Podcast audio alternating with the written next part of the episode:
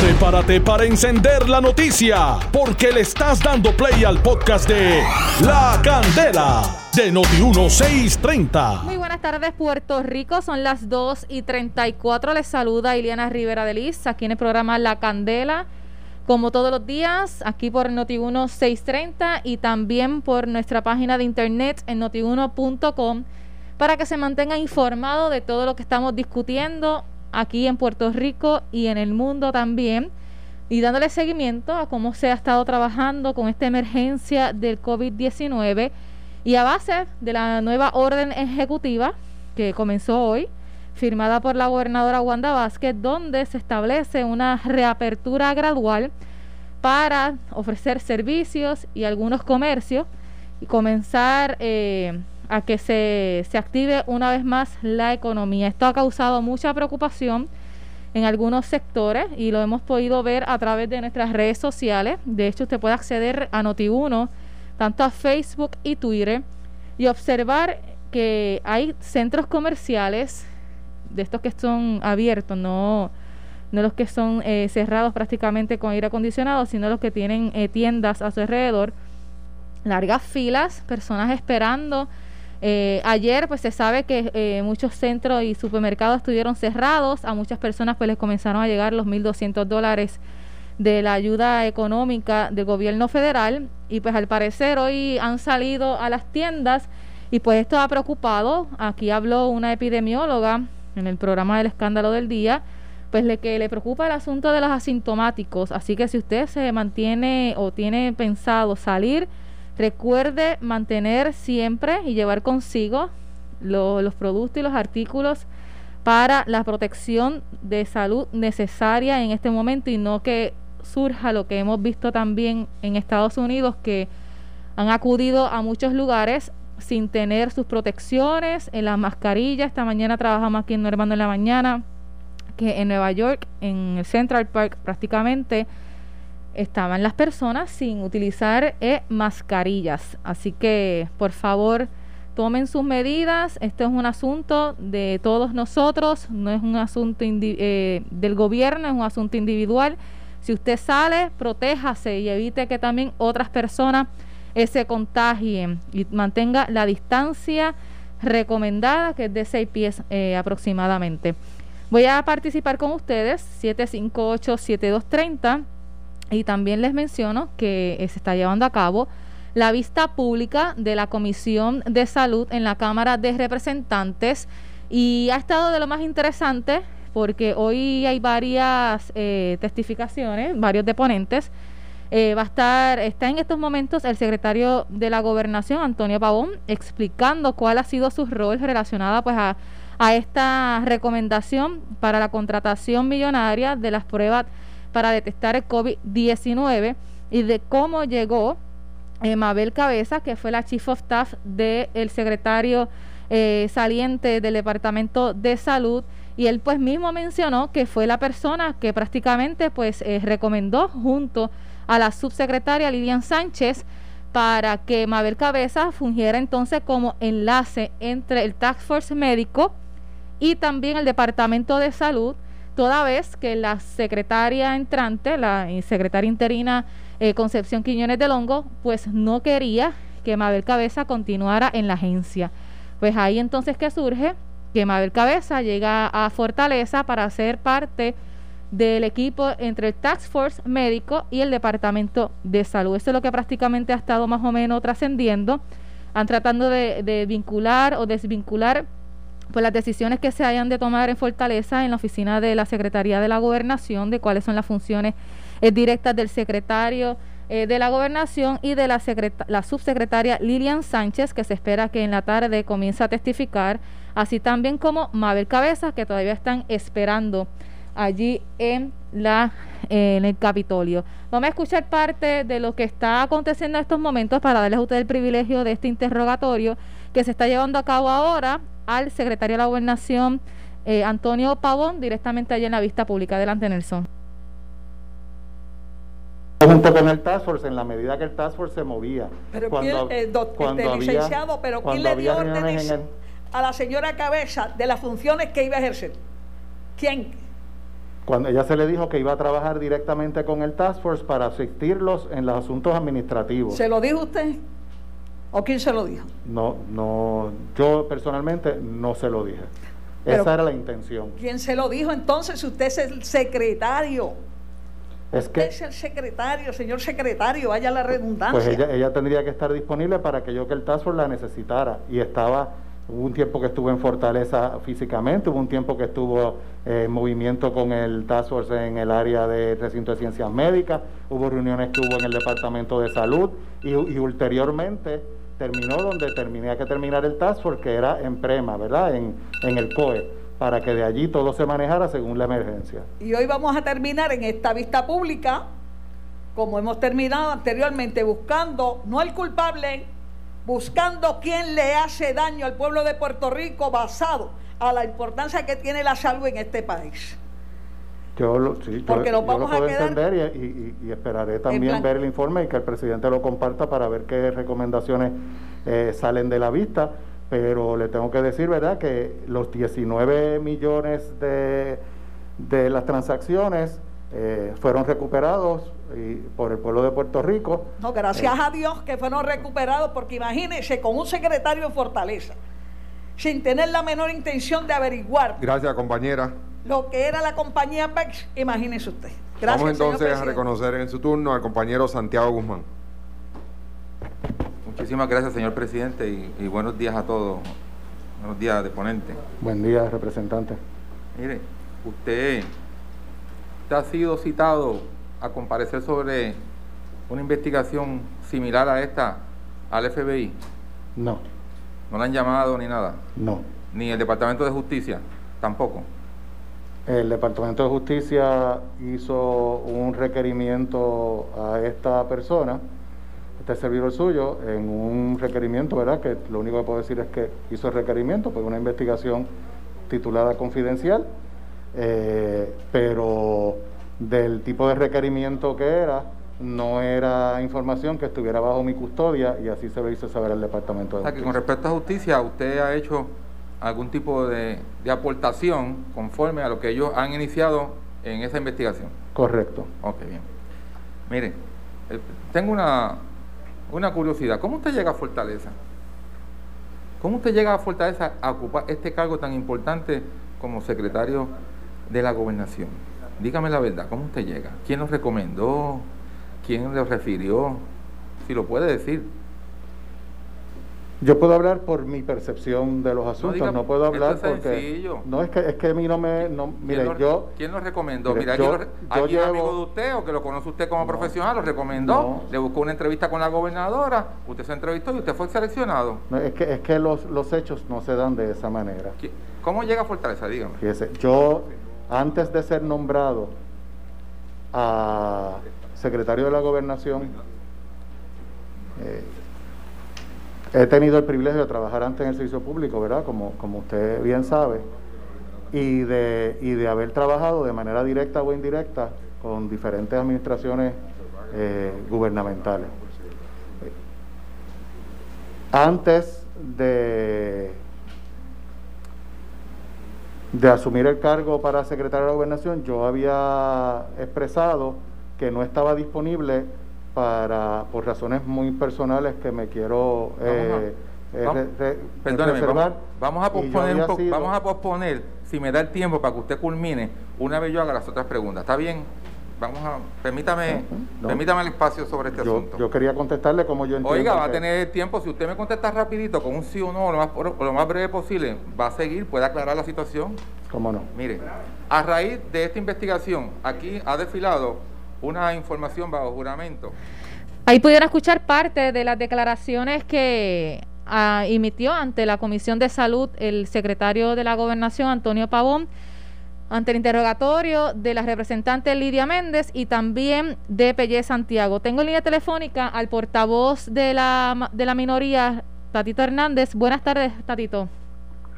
Saludos Liliana, saludos a todo Puerto Rico, un placer como siempre compartir con ustedes. Muchas gracias, ha estado al pendiente de la vista, ha estado allí. Eh, ¿Qué te ha parecido al momento el testimonio que ha presentado el secretario de la Gobernación a base de las preguntas de ustedes?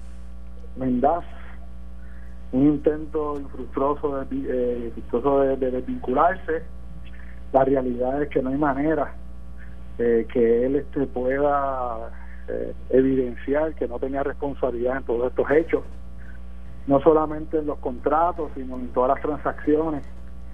Eh, obviamente hay un planteamiento de irregularidad eh, grasa de poderes políticos y que de facto la, la persona que controla allí la operación como secretaria es eh, Lilian Sánchez. Así que lo que ha tratado es sencillamente tratar de eh, establecer algún tipo de coartada, como que no como que no tomó las decisiones, pues es que la, la, la, la ley, la ley 3 específicamente del 2017, la orden ejecutiva del 2019, establece claramente su responsabilidad y, y que y que Lilian Sánchez eh, tenía que cumplir con, con, con, los mandatos del secretario. Así que, por más que eh, se den fuerzas políticas, él va a ser responsable desde el punto de vista administrativo. Y no se puede decir que desde el punto de vista penal, ¿verdad? Pero punto de vista administrativo, tiene una responsabilidad en todo este esquema de la compra del millón de pruebas y, y todo lo que ha ocurrido con Mabel Cabeza, que esto es lo que ha girado, ¿verdad?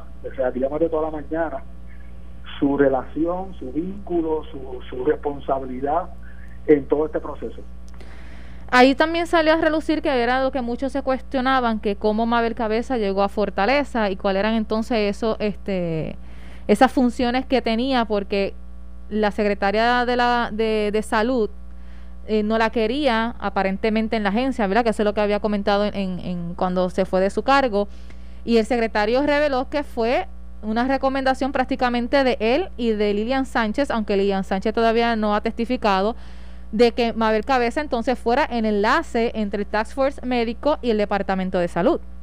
Bueno, a pregunta mía, él, él dijo para récord que la recomendación fue de la subsecretaria. Él le vinculó toda eh, este, el, el, referido ¿verdad? de, de, la, de, de Mabel Cabeza y ha dicho en otras, en otras preguntas el que no la conocía. Así que le pone obviamente todo el peso, pero pero pero después determina que él no le preguntó a la gobernadora, no, no consultó con nadie y él adjudicó. Así que aquí tiene eh, obviamente una responsabilidad. Eh, a, también a preguntas nuestras le, solicitamos que enumerara la cantidad de ocasiones que él se había reunido con funcionarios eh, de gabinete para dilucidar la renuncia o los destaques y digo que ninguno. ¿Por qué? Porque esto no es ordinario. La realidad es que esto viene de arriba. Eso es todo lo que está pasando aquí. Él está tratando de proteger a su jefa, pero obviamente la, la, la gobernadora está eh, rodeada. Tiene aquí eh, deponiendo eh, durante el día de hoy a todo el círculo de confianza de la gobernadora Wanda Vázquez. Que es bien difícil que puedan este demostrar y sentar una base sólida para establecer que Wanda Vázquez no sabía y no tenía conocimiento de todo lo que estaba ocurriendo eh, eh, en la fortaleza y las determinaciones que están tomando sus este obviamente estructuras. Pero al momento no han dicho directamente que la gobernadora tenía el conocimiento de lo que estaban no, haciendo. y él y él fue categórico. Él fue categórico no no, no solamente yo hice esa pregunta la hice puntual eh, ¿cuándo, ¿cuándo fue que lo conoció en qué momento este dijo en cuestión de tiempo dijo este que fue el mismo 18 que cuando fue cuando se dieron los eventos eh, durante el día y que fue él el que la notificó. O sea, que nadie le había notificado a la gobernadora. O sea, que él fue que le notificó a la gobernadora sobre el asunto.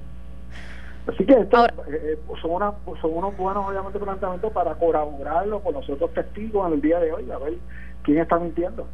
Ahora bien, también he leído, a base de lo que se ha estado discutiendo en la vista y lo que comenta la gente, ajá, ¿y qué pasa que haya recomendado a Mabel Cabeza como Tax Force? ¿Qué ilegal, eh, cuál es la preocupación en, en, este particular de ustedes para que las personas puedan entender? Oh, muy eh, buena pregunta. No nos olvidemos que precisamente la, la ex secretaria prescinde de los servicios de Mabel Cabeza porque consideraba que no era una persona eh, que estuviera alineada a sus estilos de trabajo, ¿verdad? Hay uh -huh. muchos señalamientos de irregularidad. Eh, lo que se dice es que ella era la que controlaba este todo el proceso político. No nos olvidemos que aquí ha, ha comparecido Adil, ha comparecido este María Rivera, este todos estructuras del partido obviamente nuevos progresistas que están vinculados con el esquema y que eran de confianza de Mabel Cabeza. Mabel Cabeza fue que las colocó, no nos olvidemos que era la tipo staff, fue que las trajo, las trajo de diferentes agencias y las ubicó el Departamento de Salud bajo su jurisdicción. El hecho de que eh, un despido como este, eh, tipo ordinario, este, no, terminar, no terminara despedida y ubicado quizás en el sector privado, el que fortalece interviniera y la colocara para protegerla, demuestra su poder, demuestra su relación este, con todo lo que está ocurriendo y obviamente el hecho de protegerla para que no esté expresara eh, todas las irregularidades que se estaban dando este, en, el proceso de compra, que todas, eh, vamos a estar claros, requerían el, el, el, el, aval, las normas, las reglas, las leyes, las establecen claramente que requerían todos estos contratos el aval de la fortaleza. Y eso se, se, ha, se, ha, establecido más que claro no solamente por las órdenes ejecutivas sino también por eh, la ley 3 del 2007 que es la ley que establece el proceso de, la, de las aprobaciones de contrato en exceso de 10 mil dólares. Pero sobre eso de los 10 mil dólares, el secretario comentó que a base de la determinación de una emergencia no tiene que pasar consideraciones de fortaleza sobre los 10 mil dólares, ¿no? Y yo le planteé que la ley dispone en su sección 9.5 que no puede ir por encima de cualquier otra ley y reglamento que disponga lo contrario y establece la ley 3 que tiene supremacía sobre cualquiera otra. Y no nos olvidemos que la ley 3 es la ley que aprueba esta administración para poder controlar el plan, fiscal. Así que ni siquiera la emergencia tú te puedes distanciar del plan fiscal. Fíjate que cuando se dio la emergencia, lo primero que se dio una aprobación de un dinero de 250 millones para poder atenderla. Se tiene que estar todo alineado al plan fiscal y uno, y uno de las guías y una de las normas que permite y garantiza que eso se, se mantenga en control es la intervención en los contratos por parte de eh, la, eh, en este caso de la fortaleza y no olvidemos las disposiciones y memos de OGP que son bajo la fortaleza que decían lo, esta, esta, claramente ¿verdad? cuando vino la, la directora de OGP donde ella tenía que evaluar y tenía que velar lo decía obviamente las normas eh, sobre toda la transacción, no solamente la adjudicación, tiene que velar por toda la transacción. Obviamente es, así que eh, hubo un, un, un, proceso muy eh, lamentable, ¿verdad? Pues, porque realmente se veía que no se manejaba bien en el proceso la, la directora Santo de, OGP este, a las preguntas en el proceso de, de, sí tuvo que ratificar que era su responsabilidad, por lo disponía la ley. Mabel Cabeza, ¿cuándo ustedes creen que la sienten? Porque todavía falta Lilian Sánchez y aún está testificando el secretario de la gobernación, o que esto parece que va para largo hoy.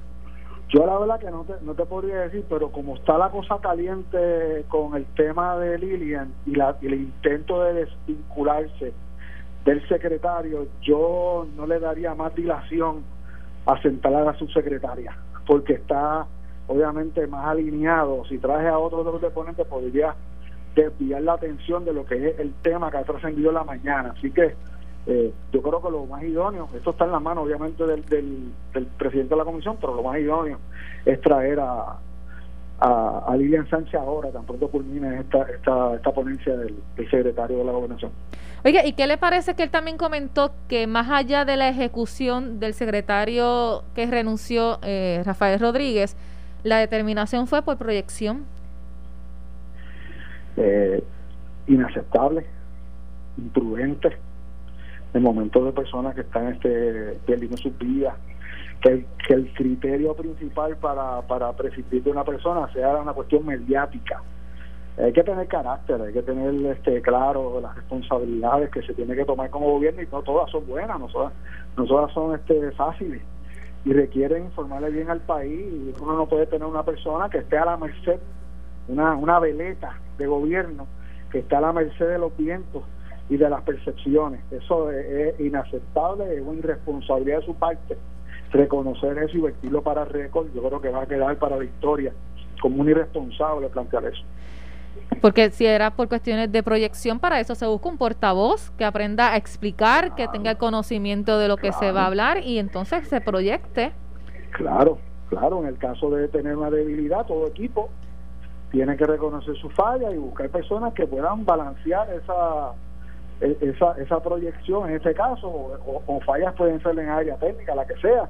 Para eso obviamente el gobierno tiene recursos para poder contratar y, ser efectivo como gobierno. Y la comunicación es, esencial.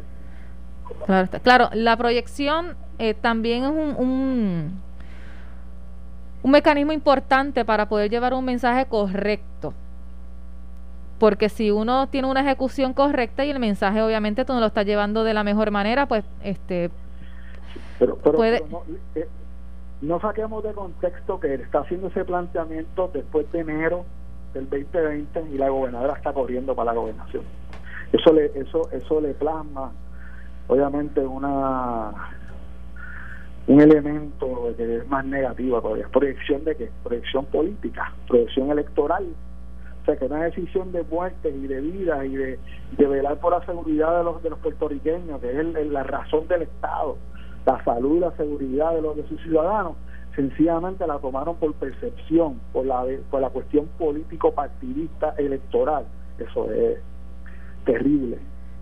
Prácticamente lo que preocupó quizá al gobierno y hablando en mecanismos de proyección es que en un momento dado se intentó de minimizar la llegada de este virus a Puerto Rico y ahí como que el mensaje cogió eh, varios rumbos más allá de lo que verdaderamente pudiera estar preparándose Puerto Rico ante esta pandemia. Sí, sí, está, estás hablando del, mismo problema que le ocurrió a Donald Trump a nivel de, este Estados Unidos y, y la versión boricua fue Wanda Vázquez, ¿verdad? Pero que es Trump y que ha sido su, su, su, desastre administrando la crisis. Oiga, las primarias, le cambia el tema rápido, siguen las demócratas, los chavos. Esto, esto no se ha acabado, vamos a ver qué pasa en los próximos días, nosotros vamos a tener comunicaciones eh, tenemos las funciones pendientes y este, va a haber noticias en los próximos días. ¿Las van a cancelar? Tírelo ahora. Yo, creo que aquí lo, aquí lo importante es eh, el, el, ser efectivo, el no gastar de más. Siempre se va a tener que hacer algún tipo de mecanismo electoral. Nuestra, nuestra propuesta es que sea un mecanismo alterno que pueda bajar la cantidad de, centros de votación, que no tenemos que gastar los, el millón y pico de recursos asignados para eso, Vamos a ver si podemos llegar a un entendido y que bajemos, obviamente, no a 500 ni 600, que sean menos todavía los centros de votación y salvaguardando, obviamente, la seguridad de los puertorriqueños del proceso, pero vamos a ver qué ocurre en los próximos días. Bueno, pues aquí están los micrófonos para que lo anticipe, ¿sabe? cuente con nosotros. Gracias.